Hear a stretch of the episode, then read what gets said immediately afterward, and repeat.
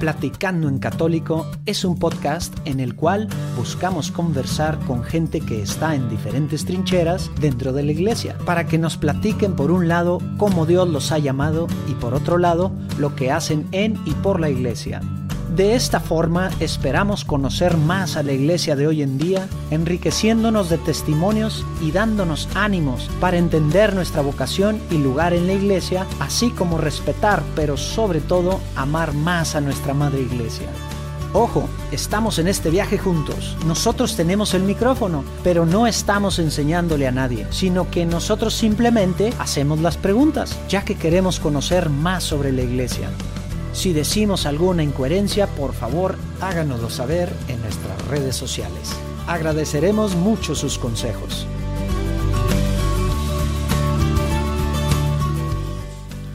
Bueno, pues aquí les presentamos esta plática muy padre con David Huerta. Eh, realmente yo conocí a David y a su esposa por medio de un apostolado y realmente los veo muy entregados y empezó la plática de que si se animaban a venir al podcast y todo y y bueno, pues eh, realmente nos llevamos una sorpresa muy bonita de cómo trabajan para el Señor.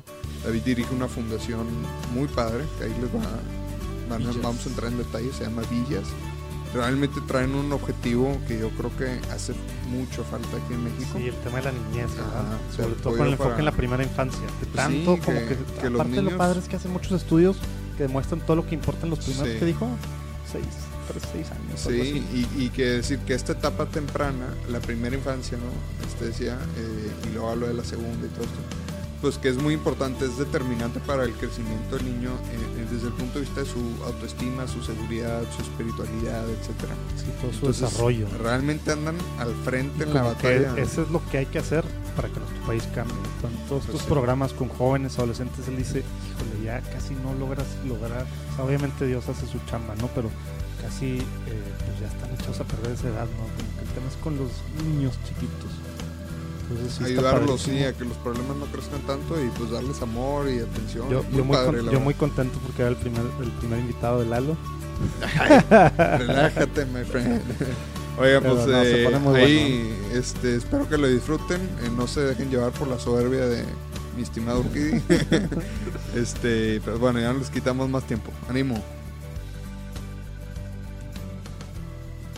Muy bien, David. Pues muy buena la plática, pero pues ya, vamos a empezar el podcast.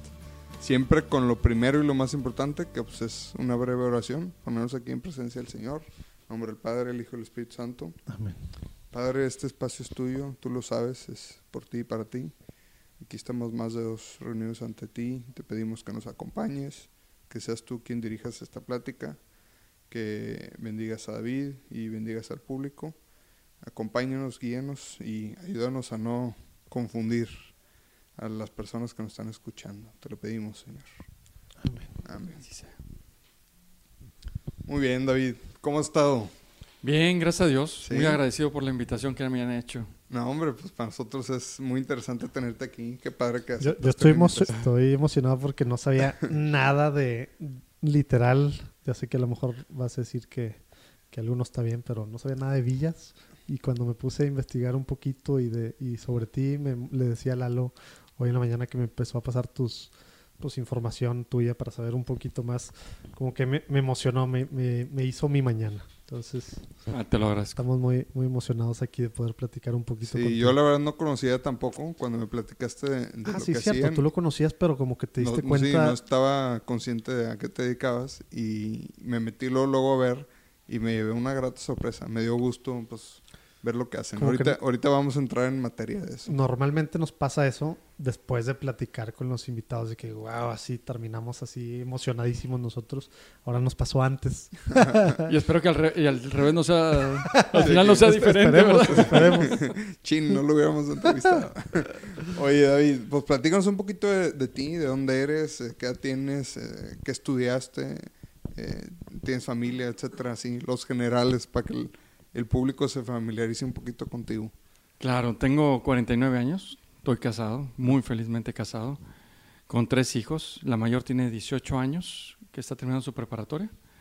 La segunda está terminando su secundaria con 15 años y David, el más chico, que tiene 11 años en quinto de primaria, ¿no? Está bien, les mandamos un saludo. Espero escuchen el podcast. Ánimo. Oye, este, tres hijos, pues qué padre. Sí. Y, Y soy ingeniero civil de profesión, Ándale.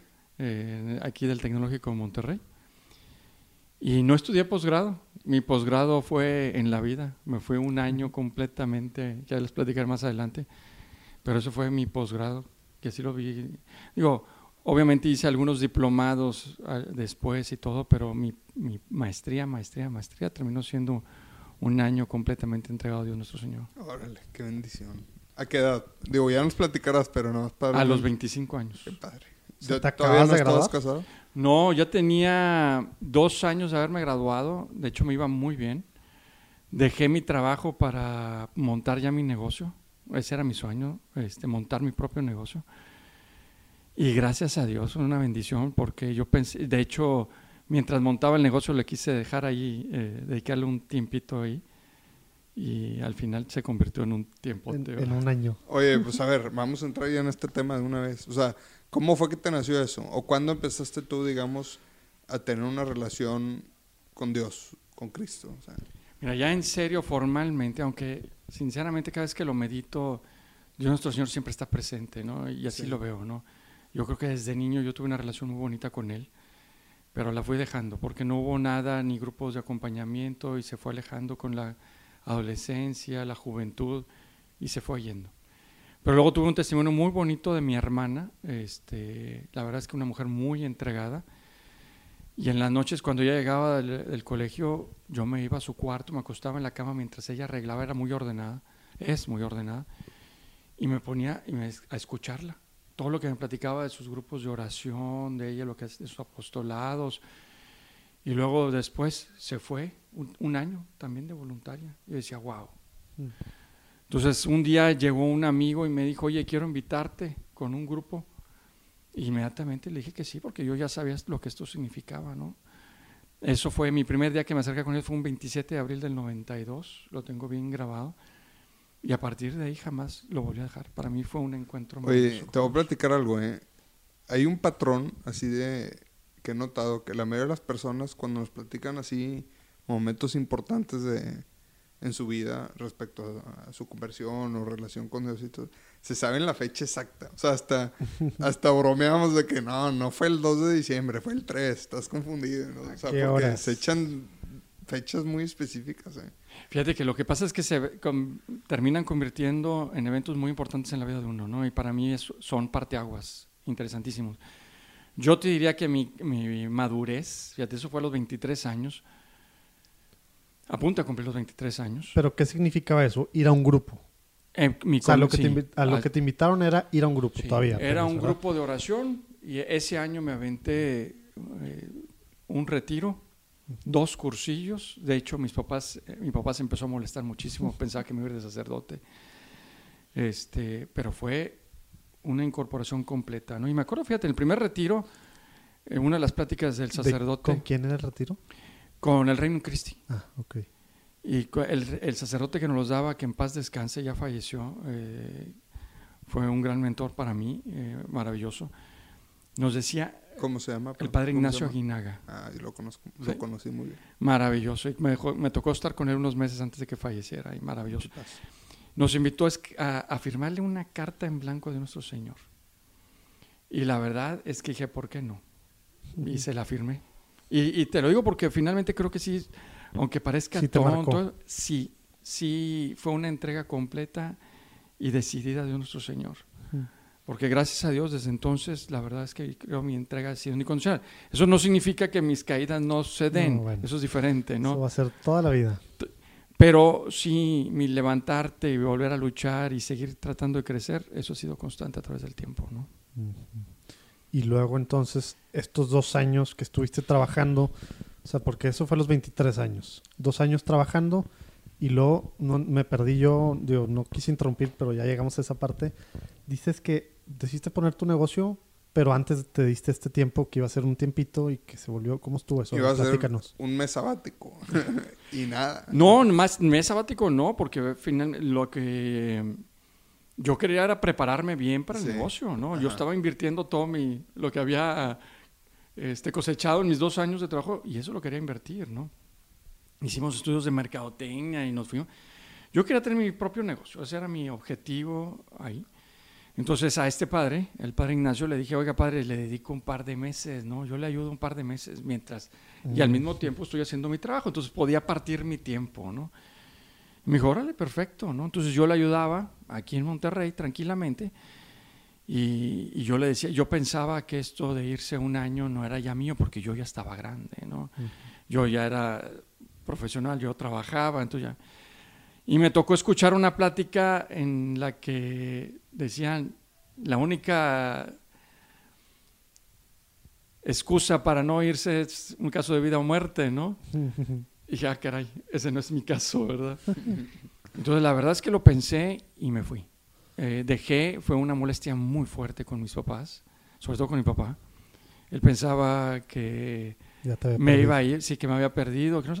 La verdad es que yo sí me lo iba a plantear. Yo, yo para entonces yo ya pensaba que cualquier cristiano que mientras no te casas tenía que cuestionarse seriamente cuál era su vocación, ¿no? Entonces sí, sí me lo fui a plantear, aunque en el fondo jamás sentí esa vocación. Yo sabía que Dios me pedía algo más, pero no el sacerdocio. Todavía no descubrías qué. Sí. Entonces... ¿Y a dónde te fuiste? Me tocó estar en Santiago de Chile, un país maravilloso. La verdad, yo creo que es uno de los mejores ¿Qué año fue ese entonces? En el 94. ¿Cómo estaban ya estaba, ya había pasado el tema de Ya había pasado, ¿no? Ya estaban en la salida.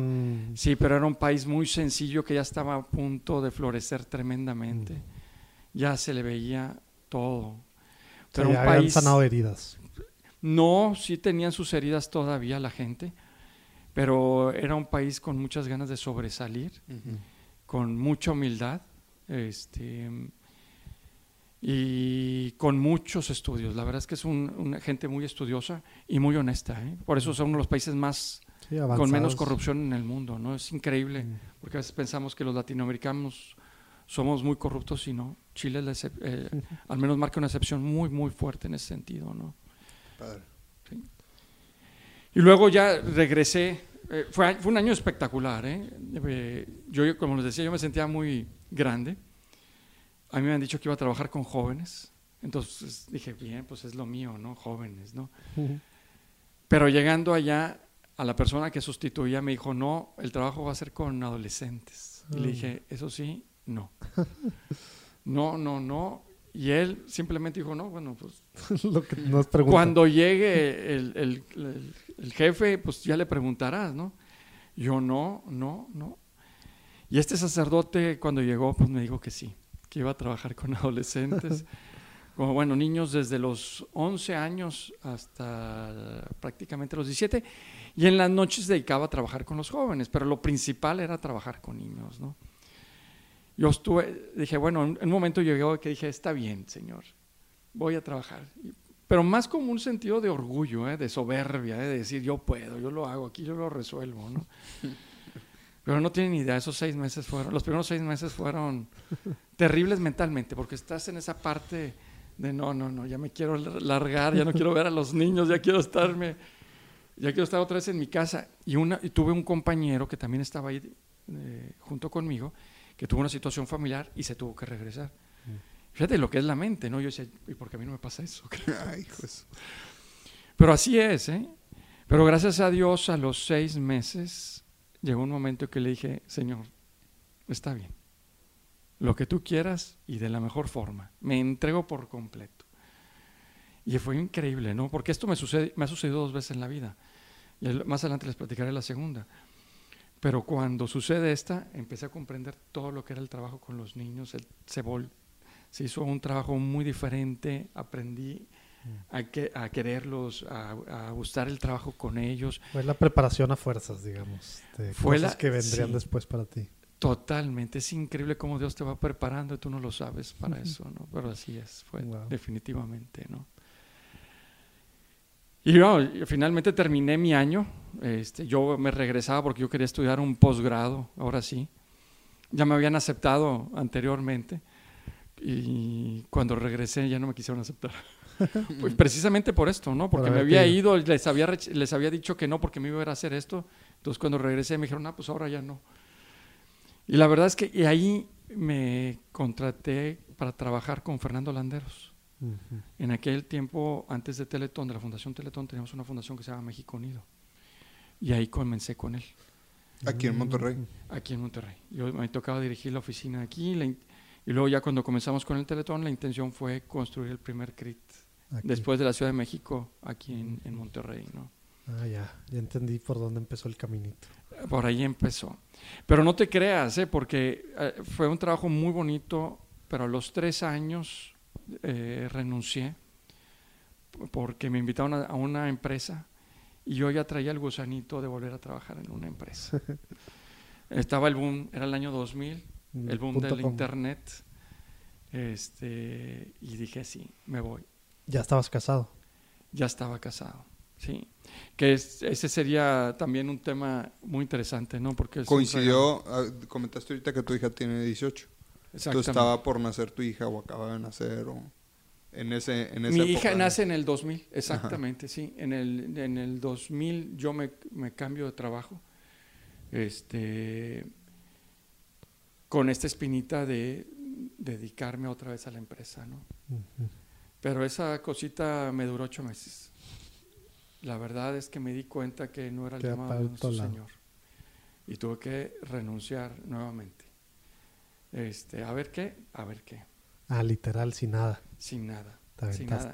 Ya casado y con hija por nacer. O ya nacida. Ya había nacido, ya había nacido, ya Este, tenía unos cuantos meses. Por aquí no es. Pero fíjate que gracias a Dios tengo una mujer maravillosa que la verdad es que no fue ni una preocupación para ella, ¿no? Me dijo, para perfecto, adelante, ¿qué vamos a hacer ahora, no? Este, y, y- y empezar a buscar, y vamos a ver si montamos un negocio y todo eso. Pero la verdad es que no me tardé mucho, ¿no? Este, a la semana eh, yo ya había tenido relación con, con Francisco Martín y Conchita, que son los fundadores de Villas, y ellos fueron, este, me- se dieron cuenta que había renunciado y me, y, y me buscaron nuevamente para trabajar ahora. Oye, antes de entrar en esa parte que nos interesa mucho, platícanos un poquito más de, de tema de tu familia, cómo está el... O sea, te casaste, pues no sé, 98, 99, ya no sé, 97. 97, ¿cómo, cómo estuvo ahí el tema? ¿Cómo, o sea, tú habías vivido, habías decidido algo, pues para con Dios, entregarle tu vida, no sabías de qué forma, pero pues decidiste casarte, no sentiste el llamado para el sacerdocio, decidiste casarte, ¿cómo estuvo esa? A ver, platícanos un poquito más. Que muy bonito. y la mano de cuando- Dios en todo eso. Cuando regreso, yo había puesto ya, como yo allá en, en mi año, había descubierto que no era mi vocación el sacerdocio. Eso ya estaba convencido. Entonces puse todo en manos de la Virgen. ¿eh? A, a ella, la Virgen le puse la, esa tarea de encontrarla. Sí, como les platicará mi esposa, salí con N cantidad de niñas. Que, eh, que ella lo recuerda en cada testimonio que damos, ¿no? Lo bueno es que no había Facebook, ¿verdad? No, totalmente, no, eh, no se queda nada grabado ahí. ¿no? Yo regreso en, en el verano, a finales del verano, y en noviembre 19 del 95 la conozco a ella. Mm, Este, Desde aquí también. Viste Ella que se aquí. acuerda de la fecha exacta. Totalmente. Eh, soy, soy muy observado. Yo la conozco ese día y hubo un clic muy bonito entre ella y yo. Este, fue en un restaurante. Eh, fue una invitación de un amigo mutuo que las vio en otra mesa, que ya la conocía a ella, y les dijo, vénganse a sentar. Y, ya- y así comenzó, ¿no? Eh, Yo la, la invitaba, ella decía que sus amigas le decían que yo era David Copperfield, porque me desaparecía y me aparecía, ¿no? Y sí, la verdad es que, pues sí, o sea, la invitaba a salir y era intermitente, ¿no? En mayo 4, este, ella comenzó una novena a la Virgen de. Mm, para descubrir si yo era realmente el indicado o no era el indicado. Sí, vas a seguir desapareciéndote. O iba a seguir desapareciendo. Ella decía, bueno, ya fue suficiente, seis meses, ya no más. and out. Y al quinto día de la novena, la, la- la novena dice una frase que siempre que la platicamos le digo a ella que la repita, voy a tratar de ver si la recuerdo, ¿no? Pero dice algo como, tu sufrimiento tiene un profundo significado y Dios hará lo mejor de él. Bueno, ese día, el día de la quinta, del quinto día de la novena, salimos a un antro pero yo con una amiga y ella con otros íbamos de pareja juntos. Uy, qué Mi amiga le dijo, de alguna forma, no sé si para separarla ahí, le dijo, yo te hago un date, le hizo un date con alguien y salimos juntos al, al antro. Entonces cuando ella me ve, dijo, ¿qué pasa aquí? no? Y recordando la novena, dijo, más claro ni el agua. Este, esto es lo que la Virgen me está diciendo, lo entiendo perfectamente. Y, la- y de hecho, es- estuvo muy bien toda la, eh, toda la noche y, se- y ahí se terminó. ¿no? El treceavo día, el, el noveno dina- día de la novena, 13 de mayo, Día de la Virgen, este, llega a su casa y yo ya le había hablado tres veces para buscarla. Este, Lo bueno es que los que nos escuchan tienen edad para saber que no era común el tema de los celulares, ¿verdad? No le, oye, te dejó sin leer el WhatsApp. Te Sí, dejaba sin no leer había el WhatsApp. WhatsApp, Eso es cierto. no había ¿eh? nada, era llamadas a la casa y Llamada a la cuando casa y llegaran no había- ya se cuando enteraban. llegara, exactamente, es un buen punto. Entonces su mamá le dijo, oye, te he hablado tres veces David, finalmente la encuentro yo. Este, o él había, este mismo con el que había salido también la había estado buscando, nada más que mi llamada entró primero que la de él. Entonces salimos ese día, seguimos saliendo toda la semana y el 19 de mayo del 96 nos hicimos novios. ¿no? Ok. Órale. A la semana eh, nosotros rezábamos el rosario juntos eh, en una fiesta de unas amigas. nos- Ella estaba también en algún movimiento. Ella está en el mismo movimiento, en el Reino Ah, Cristo. ok, ok. Sí, nomás que ella lo vive desde chiquita, desde el, desde el ESID, desde chiquita lo vive, ¿no? Fuimos a casa de unas amigas y nos salimos de la casa de la amiga a rezar el rosario, a Calzada del Valle. Vivía muy cerquita de Calzada del Valle, entonces en caminar por Calzada del Valle terminamos, nos sentamos en una banca. Y yo ya conociendo toda la novena y todo eso, le digo, oye, ¿me quiero casar contigo? O sea, verdaderamente, Así, o sea, para mí es clarísimo ya que lo de la Virgen. Y ella me dijo que sí. O sea, ¿pero cuánto llevan? Llevan Una nada. semana. Pero ella dice, ya cuando lo platica después, dice, yo pensaba que eso se lo decías a todas. Pero la verdad es que yo ya estaba muy en serio, ¿no? Y la verdad es que jamás lo había dicho a nadie, en absoluto. Entonces, a los cinco meses, yo ya buscaba darle anillo, yo ya estaba muy comprometido. Mis papás estaban fuera de la ciudad, regresan mis papás, yo quería que estuvieran presentes. Eh, finalmente ya regresan, pero el- cuando regresan, mi prima se casa, no quiero Opacar. Quitarle el show, opacar, sí. quitarle el show, sí, será una mejor. Sí, eh, Este, y entonces decido posponer. eh, Ya la siguiente fin de semana, digo, ya se lo voy a dar. Era un viernes en la iglesia de Santa Engracia, en el Santísimo, vamos a rezar el rosario y ahí se lo entrego. Entonces le dije a un primo, vete. Igual, como ustedes saben, por teléfono nos pusimos de acuerdo, teléfono normal de casa a casa o de oficina. Le expliqué todo, perfecto, muchas gracias, adiós. Yo tenía demasiado trabajo ese día. A mediodía me habla eh, mi- eh, la que era, la que hoy es mi esposa y me dice, oye, ¿qué crees? Hoy es día de la Virgen de Schoenstatt. Va- ¿Por qué no me llevas a la ermita a, a darle Mm. Pues yo sabía todo eso lo que significaba, pues ya estaba organizado todo. ¿Por qué le decía? ¿No? ¿Qué podía decirle? ¿No? Entonces, y, y- y aparte con toda la presión de mi trabajo, dije, está bien, lo que tú quieras, adelante. Cuelgo, le hablo a mi primo, le explico dónde estaba la ermita de Schoenstatt, que en aquellos tiempos no estaba tan fácil, carretera nacional, no había GPS, no había Waze, no había Google Maps. Mira, llegan ahí en el Uro, das vuelta. En el árbol a la derecha, en la piedra, dos Tal kilómetros. cual, ¿eh? Y ahí encuéntrala. No, ya, yo tengo demasiado trabajo. Si llegas, qué bueno, y si no, ni modo.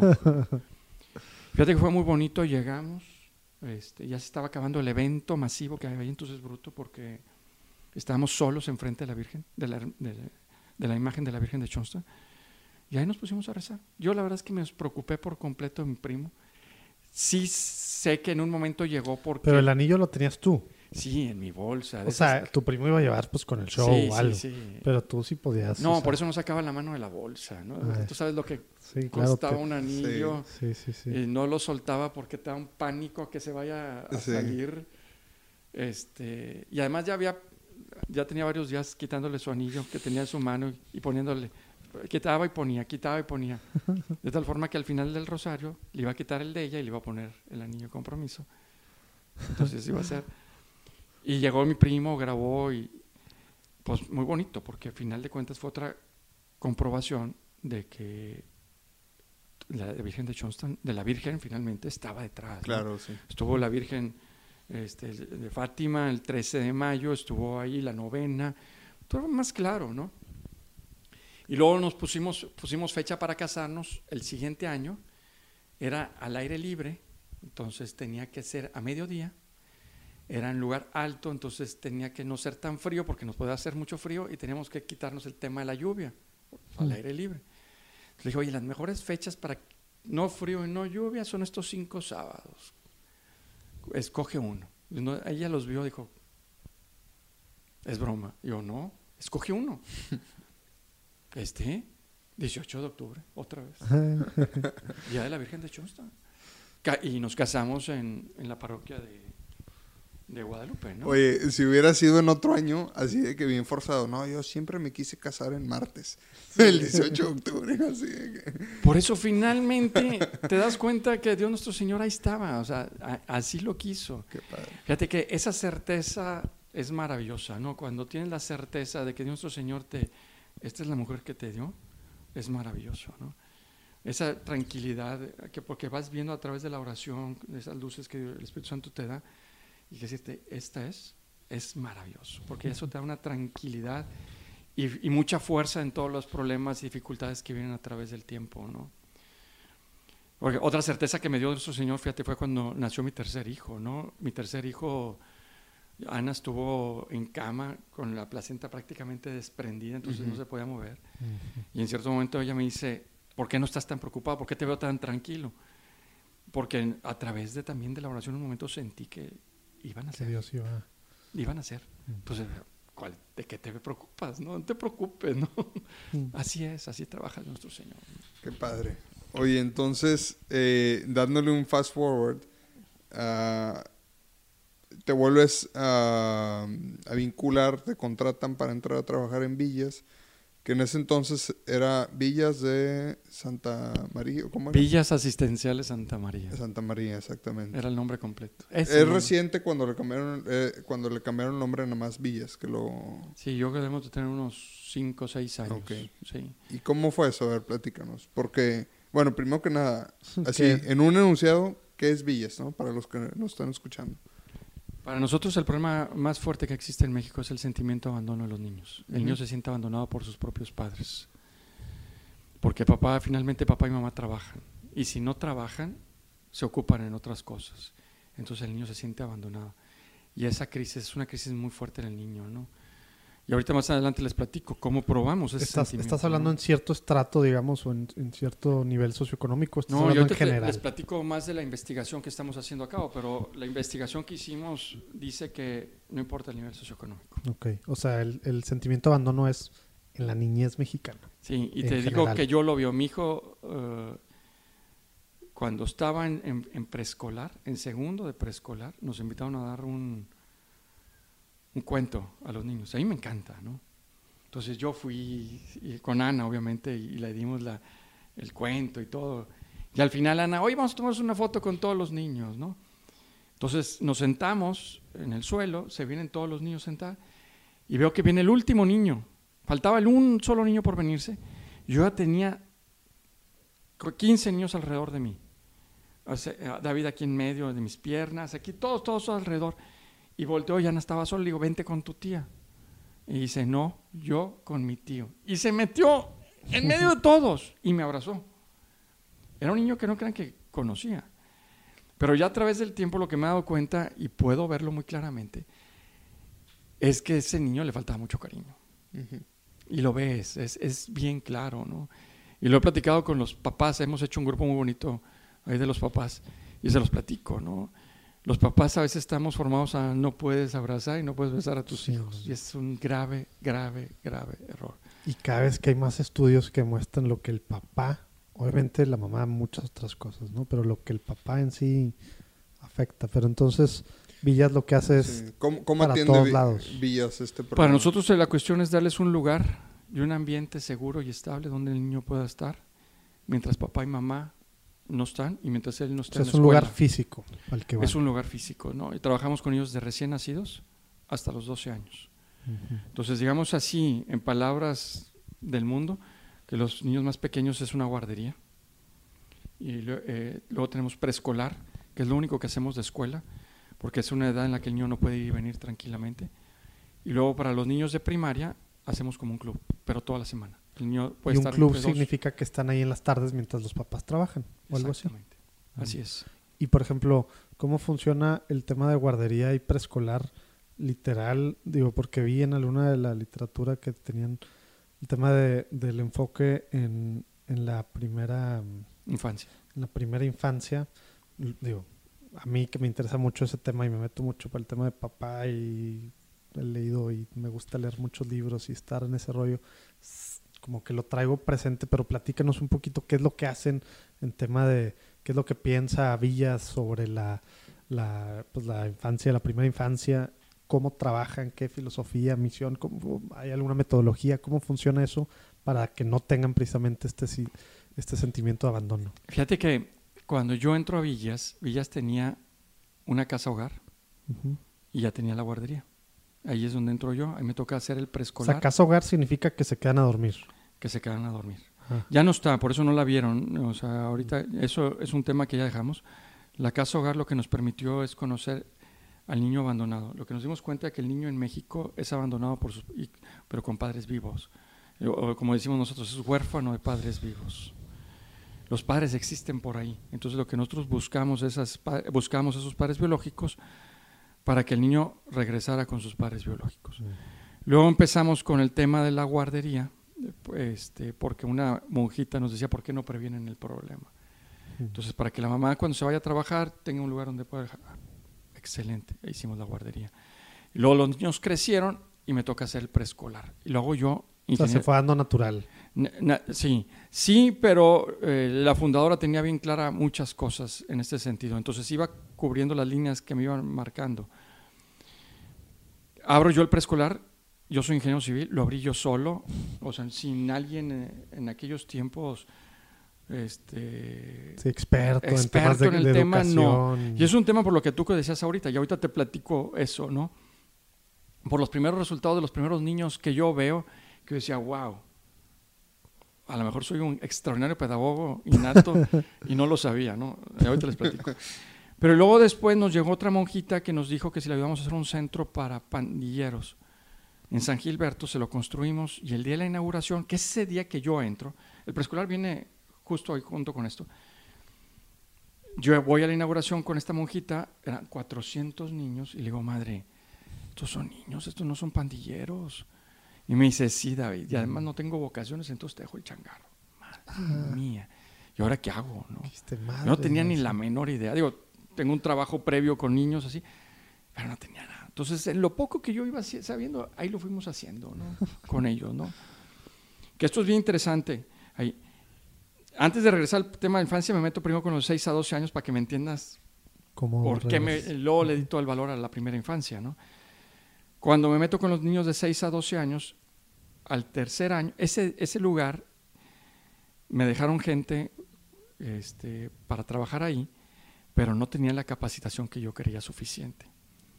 Entonces me los llevé un tiempo, seis semanas, a capacitarse, y en esas seis semanas me destruyeron el lugar ahí. Literal, Estaba considerado el segundo lugar más problemático del estado, San Gilberto. Me los, cuando regresamos, es más, así a un grado que fui a, fui a revisar las instalaciones y me dicen, oiga, vamos a poner un vigilante. Digo, ¿vigilante de qué? ¿Qué nos van a robar? Ya no había nada que robarse, ya no había nada. que- Ah, qué error tan tremendo, ¿no? A la semana siguiente que fui, me rompieron la pared para sacarme todos los, ca- No los es cables. Sí.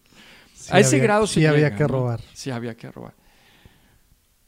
Mo- empezamos a montar todo nuestro trabajo y luego lo interesante es que en el tercer año, después de haber hecho un trabajo bien bonito con toda la comunidad, me grafitean, un grafiti muy pequeño, ¿eh? no crean tampoco, decía pelón, nada más.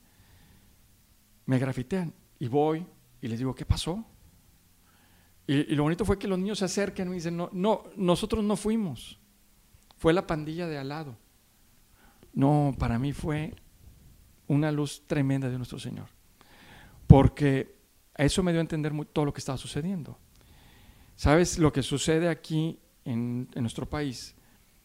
Como el niño no tiene a dónde ir, la escuela pública salen a las doce y media. primaria, secundaria. Doce y media. Y el resto del tiempo, ¿qué hacen? Entonces, imagínate un niño de Vagan. seis años, siete años, ocho años, que son niños, niños, niños. Primero se quedan en su casa, encerrados. Pero estás hablando de casas de 47 metros, con el calor, ¿ves que no? Llega un momento que ven a los demás niños afuera y se salen a jugar, es normal. Al principio los papás, sí, sí, sí, quédate, quédate, después ya se salen. Se salen afuera y descubren que hay una pandilla que domina en la comunidad. Si no se incorporan a esa pandilla, la pandilla lo va a golpear. Y si no lo, lo golpean, esa Estás pandilla... hablando de 7 a 10 años. Eso, Claro. eh, todo esto que platicas, 7 a 10 años. Y, o más chiquitos puede suceder. ¿eh? Mm. Si no lo golpea esa pandilla de la, de la comunidad, lo va a golpear la pandilla de al lado. Entonces él se tiene que... O sea, sí o sí terminan metiéndose a una. se tienen que meter a una pandilla. Alguien lo tiene que proteger. Y ellos van a terminar siendo sus hermanos. Entonces imagínate un niño de 6, 7, 8 años que se mete a una pandilla de niños, no, tan grandes, ¿eh? de 10, 11, 12 años.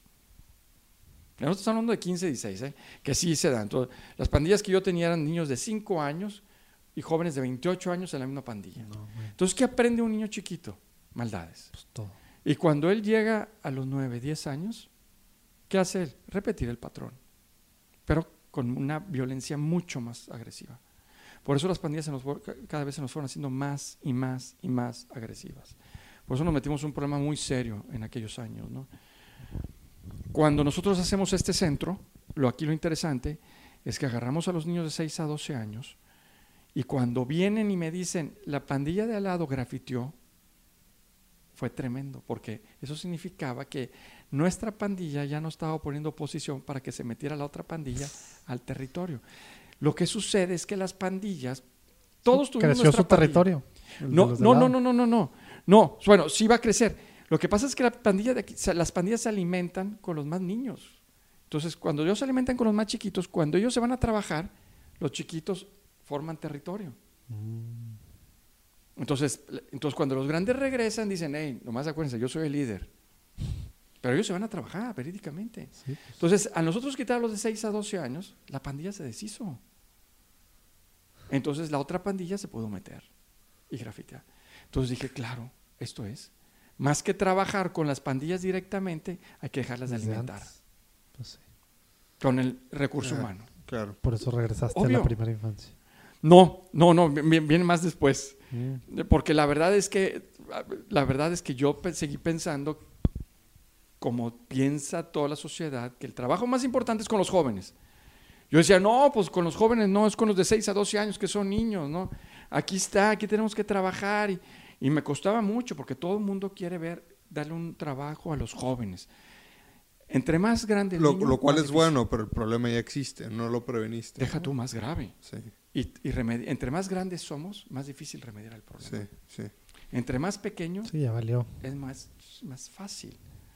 Que aquí viene lo de la primera infancia. Entre más pequeño el niño, es muchísimo más importante el trabajo con él. Y más lo- los resultados que se pueden dejar hacer. ¿no? De aquí nace, este, a mí eh, construimos un edificio muy grande, para darles una, 4.000 metros de construcción. Wow. Es enorme, porque al final de cuentas estás trabajando con niños ¿En muy dónde pequeños. está? En Santa Catarina. Este es el primer edificio que construimos nosotros. Muy bien puesto. Que literal es villas. Porque el otro, el que fue el de la, el de la monjita, que luego terminó siendo suyo, era otra cosa y terminó. Ese terminó siendo, es un villas también de nosotros, Ah. pero nomás atiende niños de 6 a 12 años. La intención es que luego vayamos Bajando. eh, haciendo todo lo demás, los pequeños y todo esto, ¿no? Pero el primero que teníamos fuerte, ese sí tiene todos nuestros servicios, entonces es un servicio muy grande. Y cuando inauguramos la segunda mitad del edificio, el presidente del patronato me dice, David, me preocupa que en 30 años esto sea un elefante blanco. No estén familiarizados con ese concepto de Claro, elefante sí, blanco, sí. ¿no? Bueno, para los que no, porque los jóvenes no saben qué es eso. Este, Es los anima- jovencitos, es, es un animal muy ¿no? raro que vive en África. Es como el albino, como el tira albino.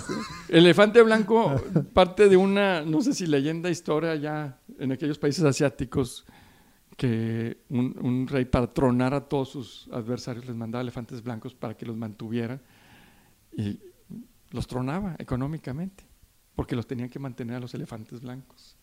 ya eran, como eran raros y todo, ¿no? Entonces, esto es lo que me dice mi jefe, oye, no quiero que esto se convierta. Entonces, ¿cómo podemos medir que verdaderamente estás logrando un impacto?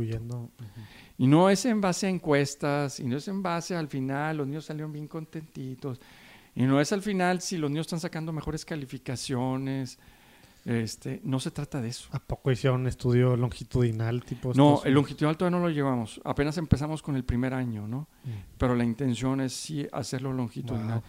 No, pero la intención aquí en este primer estudio era verdaderamente probar si en ese primer año ibas logrando algo o no ibas logrando algo. ¿no? ¿Y qué es con los índices de delictivos de la zona o cómo no, es eso? No, aquí, fue, ¿cómo probamos?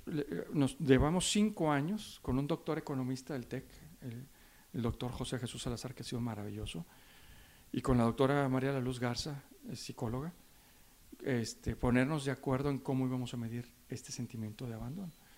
El abandono lo medimos con tres índices, que luego esos tres índices se dividen en 24. Pero muy fácil, porque estos tres sí tienen nombre y todos los entendemos. Ira, depresión y ansiedad. Medir la ira, depresión y ansiedad en niños de 6 a 12 años. 6 a 12 años, ira, depresión y ansiedad. Yo empecé a ver esos índices en mis amigos cuando cruzamos los 40. Ya, porque ya lo vas, ya lo, por la casa hogar y todo, ya lo veía, ya, ya entiendes un poquito más, ¿no? Bueno, pusimos 876 pruebas en 12 comunidades de Monterrey, en Cuatro Ciénegas, en Coahuila, y los resultados es, el 94% de los niños presentan índices anormales de ira, depresión y ansiedad, y no importa el nivel socioeconómico, lo que me preguntaban al principio, ¿no? Entonces, de entrada, cuando el niño entra, ya la situación es grave. Entonces, aquí, y antes de meternos en los pues a los resultados, ¿no? Pero la pregunta es, ¿eso se cura con mejores escuelas? ¿Eso se cura con mejores maestros? ¿Eso se cura con mejor, más computadoras o mejores familias, familias presentes?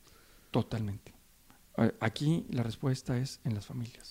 Oye, una, una pregunta. ¿Y todo esto que han ido descubriendo de diosidencias que pasan o momentos así de iluminación donde salen ciertas ideas ahí con todo el equipo que trabaja. ¿Qué tanto ha cambiado desde que inició Villas? O sea, porque cuando tú entraste a trabajar ahí, ¿ya tenía tiempo de existir la asociación? ¿O te tocó arrancarla junto con ellos? ¿O cómo inició Villas? A mí me toca cuando teníamos la casa hogar, que esa la cerramos en el 2010, por un tema de meternos a fondo en la parte preventiva. Todo nuestro equipo pasó al Estado a supervisar todas las casas de, hogares del Estado. Un proyecto muy bonito. Se creó la primera ley de casas hogares. No había ni siquiera una ley de casas hogares en el Estado. Este, entonces imagínate, cualquiera puede tener una casa hogar. y yo todo irregular. Aquí. Todo irregular. No, y además... se presta para cosas raras, ¿no? por supuesto. Un niño de casa hogar es un niño que fue abandonado. Y un niño que fue abandonado, ¿qué posibilidades tiene de no haber sido registrado? Claro. No, aparte no tiene tutor, no tiene nada legal, ¿verdad? Si, no estás registrado, no existes. Si tú lo desapareces, ¿a quién maté? ¿A quién desaparecí? ¿A quién vendí? Dime, si no existe. ¿De quién me estás hablando? Eso fue apenas 2010. No, yo creo que la ley viene un poquito antes, a lo mejor ha sido como el 2008, ¿eh? posiblemente. No, nosotros cerramos definitivamente 2010 en un proceso. Fue un proceso ahí que nos fue llevando y ya culminamos con esa parte, ¿no? Pero mi pregunta iba más hacia estos cambios de direcciones. No, eh, ¿Con qué idea inició Villa? la intención fue darle ese lugar y ese ambiente, así tal cual, a, los niños en situación. Empieza con la casa hogar. Este matrimonio que lo comienza Paco, Martín y Conchita, su esposa. Son de aquí. Son de aquí. Este, ellos de, ellos les gustaba en Semana Santa ayudar a algún párroco de la comunidad, ya sean misiones, en familia, con sus hijos, y de recorrer casa por casa se dan cuenta de esta situación. Entonces ella empieza a visualizarlo y eh, ellos quieren después adoptar a, un niño. Este, les dicen que hay un par de hermanitos en Guadalajara, se van a Guadalajara y les dice este hombre, no, nuestros niños no son adoptables, tienen papás y tarde o temprano vienen por ellos. Me dijo, pero si tienen muchas ganas, ¿por qué no adoptan mejor toda una casa hogar? Y así comenzó todo el modelo, ¿no? Ah, mira. Y, luego, y con esta doctora, María La Luz Garza. Porque si tú le preguntas a Conchita o a María La Luz Garza, el objetivo no ha cambiado. Para un ingeniero civil como yo, O que es sea- bien tarugas, pues sí, ha cambiado. Yo lo he ido. he- La he metodología o el enfoque y todo, pero Sí. la misión sigue siendo la, La misión sigue siendo misma. Ajá. Terminamos con lo de Casa Hogar por, por ser más eficientes, más eficaces, por lograr un modelo más enfocado a prevenir toda esta problemática que ya veíamos y que sigue creciendo constantemente en ese sentido. Y lo hemos ido perfeccionando, ¿no? Con dos ideas del presidente este, que para mí han sido, o tres, digamos así, ¿no? Este, tres ideas de él muy importantes que para mí han sido fundamentales, ¿no? La que les decía ahorita, no ser un elefante blanco, Ujú. que con eso nos metimos de fondo a la investigación. Por otro lado, este, él me decía no ser un barril sin fondo, Que sea de alguna forma autosustentable. Ser autosustentables. ¿no? Hoy por hoy ya el modelo es autosustentable este, en su operación directamente. ¿no? En general no lo somos, pero cubrimos ya el 60% de nuestros ingresos son ingresos propios. Entonces, y vamos en camino a lograr ese 100, ¿no? Porque en la medida que vas cubriendo eso, tú puedes abrir eh, más Claro, espacios. sí, Y esos ingresos propios, principalmente, ¿de, de dónde vienen? De hacer corresponsables a los padres de familia. Claro. Es increíble, pero en la medida que trabajas con los niños más pequeños, y ahorita volveremos a entrar al tema ahí, entre más pequeño, el papá se va dando cuenta y dice, claro que sí, este es el, el camino y la apuesta, y entonces empieza a invertir en su hijo. Entonces los convences de que este camino es importantísimo. A los seis años ya, es- ya, vas, ya vas tarde en esto. ¿eh? Yo, por ejemplo, el- todo el modelo de 6 a 12 años, no logramos cubrir el 100%, y precisamente porque ya vamos tarde. El papá dice, no, ya. Pero si partes desde pequeñitos, ya es bien fácil, ¿eh? porque cuando partes de muy pequeñitos, como están con nosotros hasta 10, 11 horas al día, tienen una muy buena alimentación. Sí, La alimentación empezar, cambia todo. Entonces el papá dice, wow, aquí hacen maravillas. Primero es la alimentación. Obviamente los vamos involucrando para que cambien ellos también, ¿no? Duermen muy bien los niños. Duermen siestas. Ese es otro factor increíble para los niños en la su infancia, ¿no? cerebro, etcétera, Ah, etcétera. Y luego viene toda la parte de la estimulación. Todo esto en conjunto, ¿no? Pero estos dos primeros fueron los dos primeros factores que yo les decía Básicos. ahorita con el preescolar mío. Cuando yo, mis primeros niños se graduaban, a mí me sorprendió que las mamás decían, aquí aprenden a leer más rápido. Aquí ocupan los primeros lugares en las escuelas públicas. Y yo dije, no, tampoco. No es cierto. Yo no soy. Pero dije, bueno, y sí, sí soy. no es cierto. Hice una junta con mis maestras y todo el equipo. Les dije, no, oigan, ¿quién es la maestra buena? ¿Dónde está? La cocinera.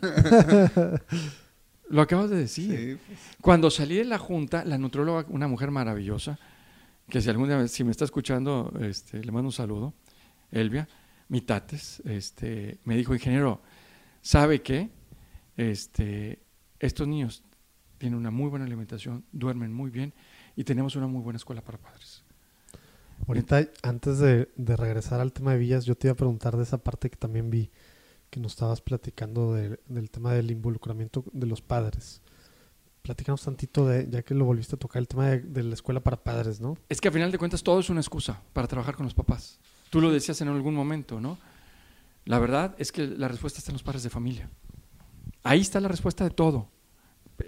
El problema es cómo les ayudas. Pero la mamá tiene que salir a trabajar, no tiene opción, tiene que una necesidad de procurar la economía para el hogar, tiene que salir. Entonces, en la medida que ella sale y le estás dando un lugar y espacio tranquilo donde sus hijos puedan estar, ella se va sintiendo tranquila, la forzamos, entre comillas, a participar en la escuela para padres. Es obligatorio, ¿Y porque qué, al final ¿Qué es cuentas eso? ¿Qué quiere decir escuela para son padres? varias reuniones con ellos en las que ¿Son pláticas o son, es algo son más? co- talleres, Ajá. pláticas y personal. Porque a final de cuentas también tienes una evaluación del niño en personal y tienes, tienes que darle un seguimiento personalizado al niño. O sea, sí van viendo el tema del desarrollo del niño. No, eso es fundamental, ¿no? Y puedes lograr fundamental, cosas pero no se hace ni, ni en escuelas privadas, ¿verdad? No, fíjate que este, no. Este, desafortunadamente todavía nos falta mucho entender. Todavía seguimos pensando que el aprender y de memoria y todo ese tipo de cosas es lo fundamental y no es cierto. Mientras que no entendamos que los padres de familia jugamos un papel fundamental en el desarrollo de nuestros hijos y en su crecimiento, la verdad es que las posibilidades de crecimiento de nuestros hijos son muy, muy bajas, ¿no? Fíjate, yo se lo decía a, a un amigo, ¿no? Él me decía, no, Yo empodero a los jóvenes, yo les ayudo a ellos a salir adelante por sí mismos, ¿no? Suena padre. Dijo, esa es la meta yo como papá, empoderar a mis hijos. ¿Están de acuerdo, no? Yo quiero empoderar a mis hijos para que ellos salgan adelante por sí mismos. Es lo más lógico. Pero no es de jóvenes, es de bebés. El problema es que a estos jóvenes de estas comunidades que ya presentan índices anormales de ira, depresión y ansiedad, tú les das un empoderamiento y les enseñas habilidades, N actividad de habilidades. Yo le decía en ese momento a este, oye, ¿no te has puesto a pensar que todas esas habilidades que le estás, le estás dando al joven, ¿qué las van a usar? ¿Las pueden usar tanto para el bien como para el mal? La respuesta de él fue, sí, lo sé, pero yo les enseño qué es el bien y qué es el mal. Le digo, oye, yo tengo más de 40 años, le dije, soy católico. Ojalá que así se me siento la, practicante. La conciencia, ojalá que así se formara. Entonces le digo, yo me tengo que ir a confesar periódicamente y muchas veces de los mismos pecados. O sea, caigo y, y sé que es el bien y que es el mal. Se me volteó y me dice, tienes toda la razón. Y es cierto. Si no vamos haciendo un trabajo desde muy pequeñitos, el problema, ¿quiénes han causado todos estos tiroteos que ven en Estados Unidos? ¿Son los pobres en Estados Unidos? No, son los pobres. Son gente marginal, no son gente marginal. Yo me tocó ver hace, hace un par de años uno que fue, que estaba, tenía nivel de doctorado. Entonces no es la gente pobre la que nos causa los problemas. O sea, puede ser un rico como puede ser un pobre. El problema es todo este problema emocional que traen cargando consigo mismo, ¿no? Y entonces toda esa ira, ¿hacia dónde la desbordan? Hacia los demás. Y, y, en esta parte, ¿cómo están, ¿cómo están trabajando con otras? Porque vimos por ahí algo con con los scouts y ahí como que la fundación o con Lego mismo. Con Lego y luego ciertos reconocimientos que han tenido ahí con Se han ganado varios premios, ¿verdad? Platícanos un ¿Cómo, poquito. ¿Cómo trabajan con todas estas organizaciones? Pues depende cada una. Por ejemplo, en el caso de los scouts, para mí se me hace un, hacen un trabajo maravilloso. Oye, para empezar, el tema, ah, dijiste eh, eh, en una ocasión que una monjita les dijo algo de, de que empezaba desde bebés y luego pues la, la madre acá que por la que hicieron el, el, otro, pues la otra construcción, que no me acuerdo ni cómo se llama. Pero no trabajan con ninguna orden religiosa no. tal cual, no. No, fíjate que al principio sí quisimos, nos íbamos a traer unas monjitas de Mazatlán para la casa hogar precisamente, pero pues por algo Dios quiso y nunca llegaron. Entonces yo creo que eso nos permitió desarrollar un modelo propio, okay, okay. de un trabajo claro. Antes de, de entrar en tema de scouts y de Lego, y nada más quería como que había habido comentarios no, de monjitas, pero ya no sabía si tenían no, algo no, que ver. pero aquí desde el fondo finalmente este, es el, la fe siempre jugará un papel importantísimo, ¿no? En todo nuestro, en, en nuestro trabajo, ¿no? Okay. Los scouts hacen un trabajo maravilloso y, y, a mí me preocupaba nuestros jóvenes que salen a los 12 años. ¿En qué se iban a ocupar? ¿En qué se iban a ocupar, no? Entonces, eh, tuve el contacto con ellos, formamos el primer grupo de los niños que salían hace recientemente, hace un par de años. Uh -huh. Formamos el primer grupo de scouts con ellos en Santa Catarina y para sorpresa de todos, ese grupo ha sido muy admirable, ha sacado como que los premios, Así. no crean que le entiendo muy bien, ¿no? pero ellos mismos se han quedado sorprendidos porque ya tenían otros grupos de scouts ahí en Santa Catarina con muchos años y ni uno había sacado ni un premio, ¿no? Mm. Y el grupo de nosotros en el primer año sacó los premios. Muy Entonces, comprometidos, vale. O sea, wow, cara. Hicimos una academia de fútbol. Pero eso es como seguimiento, o sea, Es un seguimiento que a se gradúan a los egresados. 12 años de villas Sí. de alguna forma Sí. y es como que seguimiento, pero ustedes pues ya no depende de ustedes, simplemente como que les ponen el, el, Sí, depende- el caminito Sí, fácil. tiene Sí. un sello de villas. ¿no? Tienen un sello de nosotros de Villas y seguimos en contacto con estos niños, ¿no? ah, nuestro sí, sigue interés habiendo es- una especie de terapia, o sea, algo ahí, seguimiento. Nuestro interés es ver qué pasa con ellos cuando tengan 20 años. Ok. Fíjate que este programa nace porque uno de mis coordinadores de uno de mis, de mis lugares se le ocurrió hacer una discada con los jóvenes que ya tenían 17, 18, 20 años. Y la comunicóloga que estaba con nosotros, que estaba iniciando mi trabajo, tenía seis meses apenas, se fue y los entrevistó. No me avisó ni nada, simplemente se fue. Y cuando regresó me dice, ingeniero, ¿qué cree? Me dijeron todo lo que usted me dice. no sé por qué me dijo eso, pero todo lo que me dijo me lo dicen. Vean, escúchelos y me los pone, ¿no? Y bien interesante, porque todos estos jóvenes ya estudiaban o trabajaban. Este, y, y lo más interesante de toda su entrevista es que todos coinciden en un punto. Queremos regresarle algo a los demás. Mm. Algo de lo que Dios nuestro Señor, Wow. de lo que recibimos aquí, lo queremos regresar hacia, hacia nuestras Al comunidades. final esa es la idea por lo que hacen, ¿no? Para Por que se supuesto. expanda, porque obviamente ustedes no pueden llegar, Villas no puede llegar con todos, Por pero sus supuesto. niños pueden ir llegando. Por supuesto. Con. Lego fue una, una alianza interesantísima, es con la planta aquí de Lego. Este, conocieron nuestro modelo, ellos consiguieron fondos internacionales y nos, nos apoyaron para hacer un centro, construir un centro completo. Eh, y estamos en esa parte con ellos. Eh, pero es- el trabajo es, es con como, la, un, como con un la- la castillo de, de Lego, el centro algo así. Pues no, no, es un centro como. no, Ya tratamos de hacer O sea, un es un- modelo que es se un replica. centro ¿no? Villas. Es un centro Es un villas, centro Villas. Ya. pero, Ya me imaginaba un castillo Lego, Sí. padrísimo. pero sabes que sí tenemos una sala lúdica Mm. que, eh, que ellos han aportado los fondos para esas salas. En casi todos nuestros centros ya hay una sala de esas muy, muy interesante, ¿no? Porque está muy ad hoc a la edad de los niños y a desarrollar todas sus habilidades como persona, ¿no? Y son, eh, son salitas que cuando entran no se quieren salir, ¿no? Claro. No, pues, Con muy ni, llamativas. ni uno, me imagino. Sí. Finalmente tú sabes lo que significa. ¿eh? Y una área, obviamente, es la parte de la construcción, del Lego, juegan parte interesantísima en todo eso, ¿no? Pero así tenemos alianzas interesantes por ese lado, ¿no? Y luego el Monte Piedad, a ver, platícanos. Montepiedad ha sido una experiencia maravillosa. Ellos son de los principales donadores, yo creo que aquí en México. Yo ni sabía que estaban apoyando en estos temas. Fíjate que desde el 97 a mí me toca conocerlo por el Teletón, a, a ellos. Ellos, ahí en el 97 comienza tu etapa de donar a las organizaciones. Hoy en día, o el año pasado, donaban más de 340 millones de pesos al año a más de 590 organizaciones. Wow. Y- pero nos tienen hiperestudiados, porque al final de cuentas tienen toda una organización ellos para estudiarte, te vigilan, te dan todo, ¿no? Es bien interesante y te miden. Sí, no son, Van no- viendo no, todo te dan dinero ahí nada más. O sea, para volverte a dar el próximo año o la próxima vez, me imagino que te han de medir. Sí, y lo, y lo indicadores interesante con ellos es que impacto. también entra una etapa también de, de madurez, porque esto hasta yo lo he platicado con ellos, la primer Ya, ya solicitud... se van a casar. Fíjate que tuvimos un- una etapa eh, de seis años en la que ya no metíamos solicitud, precisamente por este logro de confianza y de ver los resultados que le estábamos dando, ¿no? Pero si te platico, la primera solicitud que yo les di, el alterón de papeles, yo te puedo decir que eran fácil dos mil hojas. Yo se las llevé eh, casual, era el último día, porque eran, pues, son, eran dos mil hojas. El cuarto para las 12. Al cuarto en avión la Ciudad de México lo bebé personalmente porque eran 4 millones de pesos.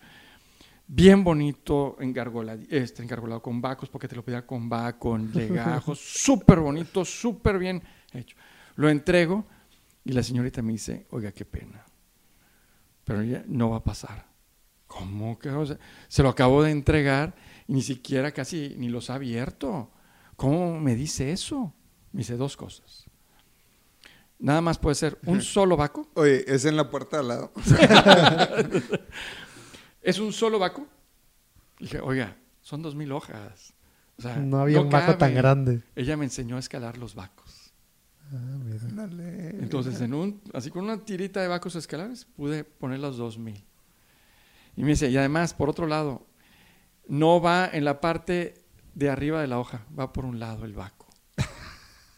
Súper importante para que lo puedan No, revisar. no, no, ya era quincena, viernes, Ciudad de México, mi vuelo sale un ratito.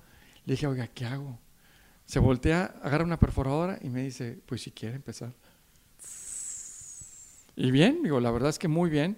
Un trabajal increíble, pero pues sacamos un muy buen donativo que Pues, valió la pena. buenas experiencias. Ahí empezó.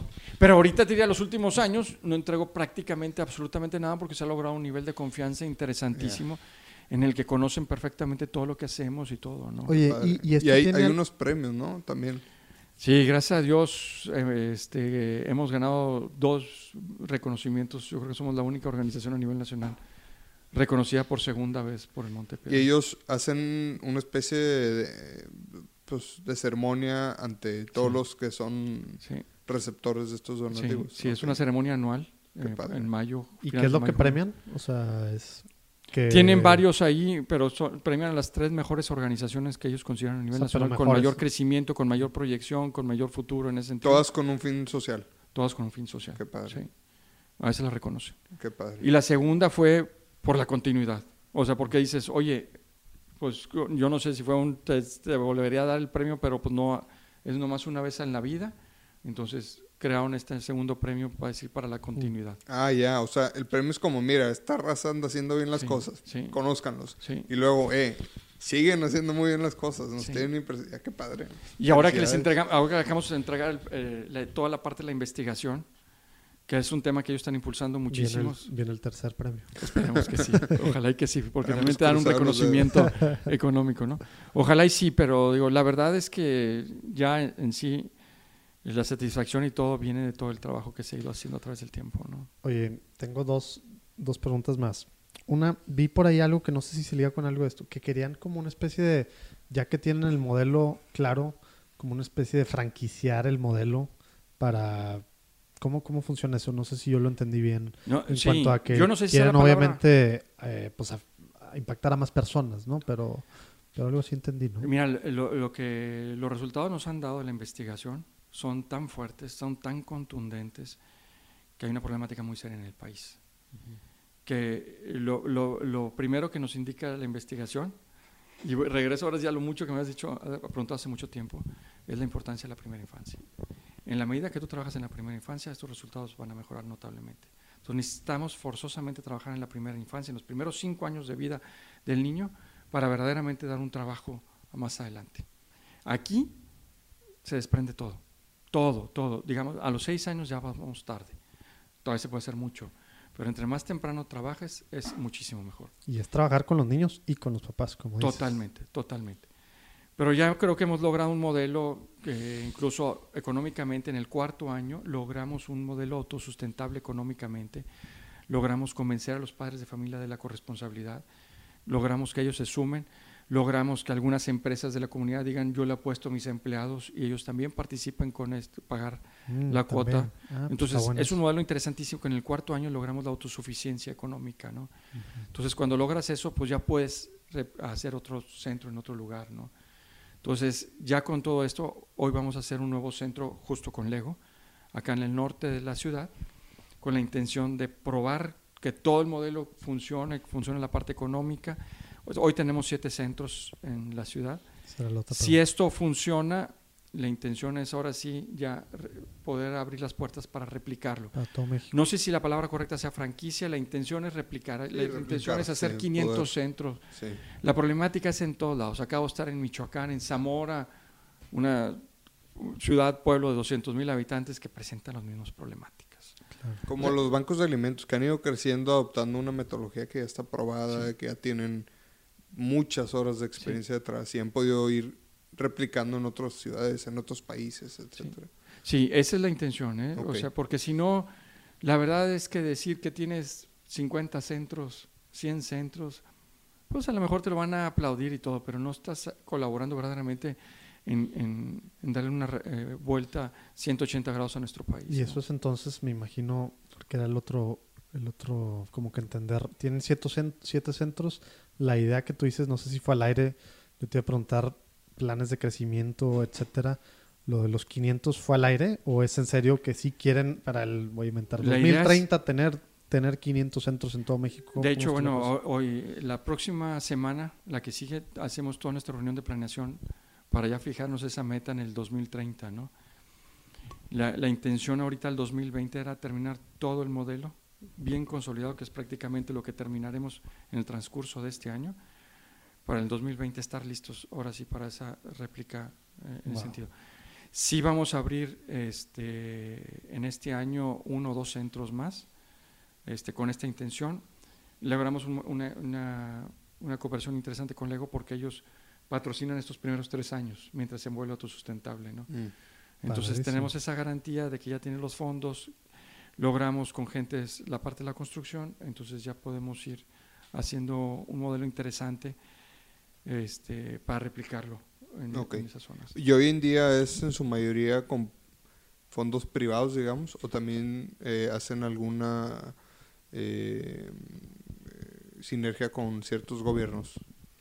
Es muy poco, prácticamente todos son fondos privados. Ok. Este, sí recibimos un fondo, un donativo del gobierno del estado, este, muy muy bien, un buen donativo, digo, este, será quizás un 5% de nuestros, o 3% De de, todos nuestros ingresos. Ah, no, pues. Eh, es una cantidad baja, pero finalmente todo es importante. No o sea, puedo se agradece, una- pero pues sería muy valioso que hubiera todavía más Yo creo que... eh, involucramiento al menos. A mí lo que más me gustaría es un día terminar de convencer no solamente al gobierno, eh, a- sino también a los empresarios, que ya tenemos que voltear hacia esta parte de social, pero con ojos más profesionales, de tener una verdadera intencionalidad en lo que quieres hacer. O sea, quiero hacer esto y hay que cubrirlo y tener bien claro, ¿no? Alguien me decía, un maestro en la Colonia Independencia, no, es que mira, aquella fu- fundación nos demostró que los niños, este, el 95% de los niños en la Colonia Independencia no veían violencia en, en su comunidad. Y a la vuelta de un año, ellos les abrieron los ojos y les demostraron que se había violencia. Y, ¿y ahora? O sea, ¿eso cu- cu- ¿cuál fue el logro? O sea, los niños no pueden cambiar la situación de su comunidad. Que- Le estás poniendo un problema más serio en ese sentido, porque ahora tienes que acompañarlos para que no se sientan solos.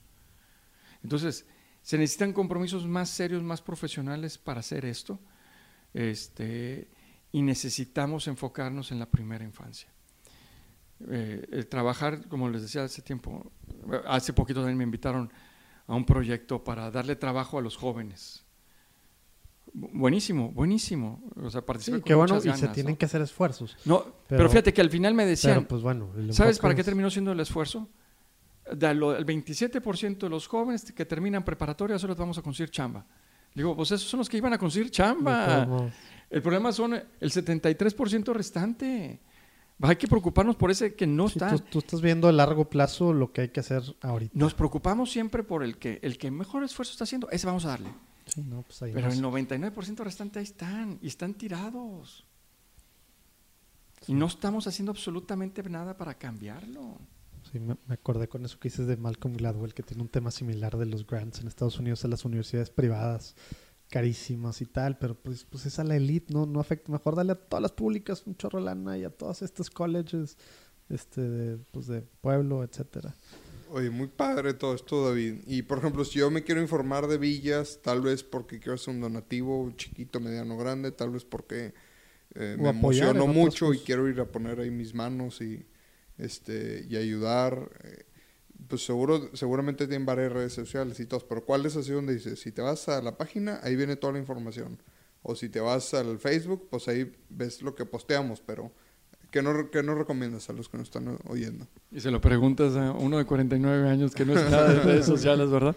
No, mira, la información más completa pues siempre estará en la página web, ¿no? www.villas.org.mx. Yo creo que está la información más completa y como tú lo dices ahorita, ¿no? En Facebook estamos posteando constantemente este, la información ahí con los, fi- finalmente con las familias que también reciben. Pero sí hay apoyo forma de involucrarse, En, ¿verdad? en Facebook, ¿cómo No. los buscamos? ¿Villas también? ¿Así o...? Creo que sí. Bueno, nos daremos la tarea de encontrarlos Sí, y los ponemos en los eso show notes. No hay bronca. Eh, Pero sí hay formas de involucrarse entonces, dices, ¿verdad? Sí, sí. Este, yo creo que aquí lo que estamos buscando hoy en día más que nada son inversionistas sociales. O sea, ¿eso es tiempo para hacer cosas o es tema de lana a fondo perdido? ¿Cómo- ¿Qué quiere decir inversionista? Pues, eh, y que da- y darle resultados. Este, finalmente, fíjate que si montamos este tipo de, de centros, lo que buscamos ahora es decir, oye, fíjate, este centro tú lo vas a apoyar por tres años, lo vas a sacar, la operación de ese centro, y ese centro a partir de entonces se va a mantener por sí solo porque ya logramos con todas las familias de aquí hacer un cambio. ¿Quieres seguirme apoyando? Ayúdame con el siguiente centro. Entonces es es, como bien interesante porque adoptar dices, el inicio de un centro. claro. Que pueden ser empresas, pueden ser gente altruista que quiere donarlo, puede ser... Oye, pues inclusive que algún alcalde se sintiera comprometido y dijo, mi pueblito de no sé dónde, vamos a ponerle un villas aquí en el casco urbano. Y, Y la verdad es que los alcaldes lo saben, porque una de las principales demandas de la gente finalmente son guarderías. Claro. Es Oye, increíble. y más ahora que parece que ya no va a haber apoyos federales. Pero eso es para las guarderías del, del servicio social, que, que son muy Bueno, que son un buen e también, ¿no? importantes porque finalmente cubrían a una población. ¿no? El nivel era muy bajo.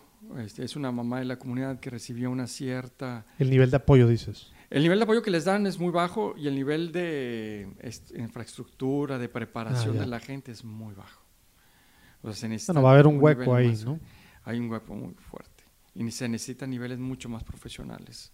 Y, y con, este, finalmente, cómo poder realmente ayudar particularmente a cada niño. Cada niño presenta unas circunstancias particulares y les puedes ayudar en un plazo de dos, tres meses y darle una vuelta completamente al niño.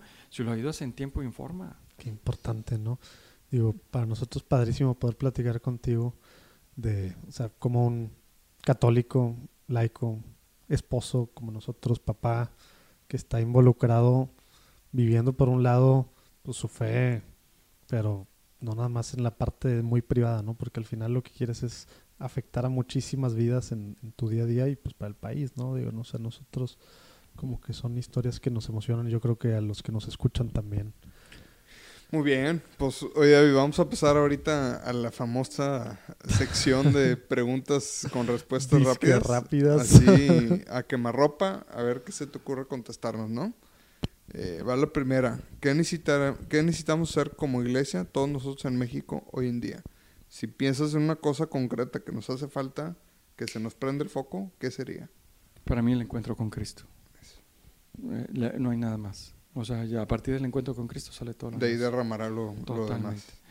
Y el Y tema se- de uno ir al encuentro con Cristo, dices. El ir al encuentro con Cristo. El- el- eh, pensamos que estamos nosotros a buscándolo Él, pero la verdad es que Él es el que está ahí esperando que le abramos la puerta. Así ¿no? con la mano extendida. Totalmente, ¿no? Entonces Él está ahí. ¿eh? Y segundo, ahí yo diría que es una parte importantísima, es buscar esa parte del acompañamiento, ¿no?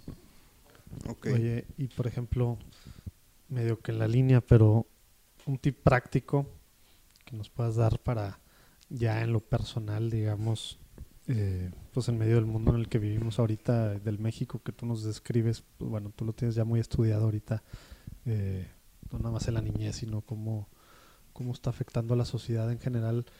¿Qué necesitamos hacer? ¿O ¿Qué podemos hacer mejor para, para ser pues, santos? Así tal cual. ¿Qué, as- así en lo personal, ¿qué, qué, qué puede ser un tip práctico que me des para que sea santo? Tip práctico, no tan teórico. Fíjate que yo estoy convencido que eh, eso se es, en base a la oración y encontrar qué es lo que Dios quiere de uno, cada uno, ¿no? Por ejemplo, lo que yo les platicaba ahorita, ¿no? Desde encontrar a mi esposa, eh, Dios nuestro Señor estuvo muy involucrado en ese proceso, ¿no? Cuando yo descubrí que Dios era, que lo que quería que yo trabajara aquí, yo por ocho años, mis primeros ocho años de trabajo en Villas, yo recibí varias eh, propuestas de trabajo y estuve a punto de salirme, muy a punto. El día que decidí quedarme, fíjense, ocho años después, empecé a comprender todo lo que Dios me tenía preparado para todo esto. Yo creo que aquí lo que tenemos que estar atentos es qué es lo que Dios nos está buscando a cada uno de nosotros. Un amigo me decía, oye, a mí me gustaría hacer lo que tú haces, ¿no? Este, Pues aquí, Y él es un aquí- excelente- Aquí, dos amigos también te dicen eso. No, y quizás a muchos, ¿no? Siempre eh, el jardín de enfrente se ve a veces más verde, ¿no? Pero le decía, este, este amigo es un empresario muy bueno. Yo le decía, tú tienes una misión muy buena como empresario. No te me salgas, pues tú das una eh, cantidad de trabajo a muchísima gente. Y Dios clarísimamente te ha mandado por ahí. No te me salgas. Yo creo que cada uno tiene su llamado maravilloso en ese sentido, ¿no? Nomás hay que estar atentos a qué es lo que Dios nos pide y seguirlo. y eso que se oye tan bonito, pero en la práctica, ¿qué significa? Estar Pues, atentos. oración diaria, ¿no? Dijiste, Oración ¿no? Diaria. Yo creo que de ahí parte todo. Y cada vez que caes, volverte a levantar y, como decían ahí, me- me recalcular nuevamente el camino, ¿no? Oye, es que mucho hemos platicado nosotros del el hacer el 1% que nos toca. Y a veces ese 1% que te toca parte de echarle ganas para tener una oración diaria. No, no rezar de memoria algo, que tendrá su lado bueno, sin duda, pero poder o sea, amanecer y yo creo que decir, Dios, eh, soy un pecador, pero bueno, voy a hacer el esfuerzo por entregarte este día. O sea, y, y de ahí para adelante, ¿no? Sí, pero ustedes saben también que como laicos, a veces no es como el, eh, el- la vida consagrada, ¿no? Que tiene sus horarios bien claritos, y se puede levantar, y tiene su hora para su meditación, y todo así marcando por reloj, ¿no? Tenemos que obligarnos acá a ver, hacer el espacio para Dios. Pues no, pero a veces cuando lo haces el espacio, se te enferma un hijo. Claro. O este, tu esposa quiere platicar contigo, o un hijo quiere platicar contigo. O sea, la verdad es que a veces es complicado para el laico, ¿no? Yo creo que sí, hay que hacerse el espacio y hacer lo más posible ese tiempo de oración exclusiva y única en tiempo, en forma para Dios nuestro Señor. Pero yo creo que la oración del laico para mí es todo el día. Ándale. Como decía bueno la Madre Teresa. ¿no? O Santa Teresa, más bien, hasta los pucheros está Dios. O sea, Estarle ofreciendo momentos del día. ¿cuánto tiempo pasamos siempre. en el carro? Claro. Padre- Poner un podcast católico y así. un podcast. ¿Sí? O yo con mis hijos es, quítale el radio. claro. O sea, la música, güey, quítalo. Este es un momento de oración, de platicar, de estar aquí. Es un momento maravilloso. Yo cuando apagué el radio fue maravilloso. Yo también. Digo, yo fue para podcast, no para silencio. No, yo también, yo escucho Pero- podcasts, ¿eh? y yo los he pero- escuchado, eh, cré- pero créamelo sí, en serio, ¿no? O sea, nos estamos nutriendo, pues de nada, no estamos aprovechando tanto trayecto en música, en noticias. eh. Se nos van horas del, Horas, del mes completamente, o totalmente. de la semana. Oye, David, ¿crees que nos haya faltado preguntarte algo o algo que te guste agregar aquí en, en- en este espacio? No, creo que lo cubrimos todo bastante bien. muy, muy padre la plática. eh, muy no, les agradezco muchísimo. Pero no, muchísimas no- gracias no por creas venir. que te nos vas a escapar Sin antes, sin, sin, sin comprometer a dos personas, digamos, que, que crees que pueden ser buenos invitados para, para Platicando en Católico y que le puedan interesar a, pues a, a más gente por sus testimonios y por los que están haciendo donde quiera que Dios los llamó a, a trabajar, digamos, pues para expandir su reino, ¿no? Claro. ¿a quién se te ocurre? Fíjate que yo invitaría ahora a, a dos empresarios. Ándale. Ok. Este, Alfonso González de Colford. Ah, muy bien. eh, es un- tiene una empresa consagrada de nuestro Señor y su camino es admirable, muy bonito. Todo de la mano de Dios. Lo, tenemos, lo teníamos medio que en la lista de posibles, pero Pues ya se directamente, se directamente con esto, Alfonso, vamos por ti. Y el otro, Ernesto Reyes, también empresario, trabaja mucho con los, este, dándole trabajo a los, con a los que están en la cárcel. Este, y es un apóstol incansable. ¿eh? Oye, Ernesto, cuando te dije que te iba a traer, como que te dio pena, ¿eh? Y ahorita ya te comprometió David, así que si estás escuchando esto, ahí voy por ti, ¿eh? No, muy padre. Me andaba atacando la risa por dentro ahorita que dijiste Ernesto. Dije, ah, pues, ni modo, va a tener que aceptar. Está bien. Este, oye, muchísimas gracias. Qué padre plática. Realmente a mí en lo personal y espero que también a los que nos escuchan, pues nos llena de, de esperanza tener este tipo de pláticas aquí y poder compartirlas. Eh, realmente, o sea, siento así en el pecho, pues, viva Cristo Rey, ¿verdad? O sea, hay que, hay que trabajar para Él, hay que trabajar para eh, todos nuestros hermanos que nos necesitan, hay que poder compartir las cosas que Dios nos ha dado, los dones que nos da. Me encantó la, la plática. Muchas gracias por, por aceptar la invitación. No, hombre, al contrario, muy agradecido con ustedes. Más ejemplos así de laicos comprometidos en todo el sentido de la palabra. Para con su familia, primeramente, y para afuera. Bueno, amigos, que les vaya muy bien. Gracias por escucharnos, por entregarnos este tiempo. Que Dios los bendiga. Dios los bendiga. Ánimo. Gracias por escuchar un episodio más de Platicando en Católico.